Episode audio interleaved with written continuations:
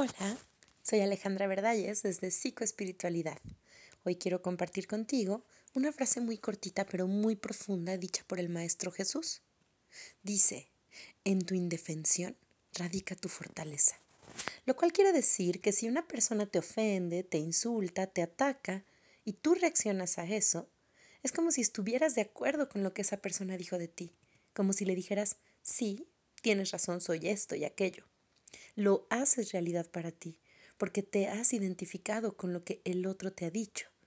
Te lo has creído todo.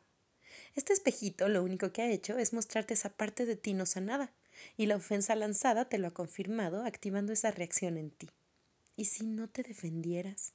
Realmente no necesitas hacerlo. El que necesita hacerlo es tu ego.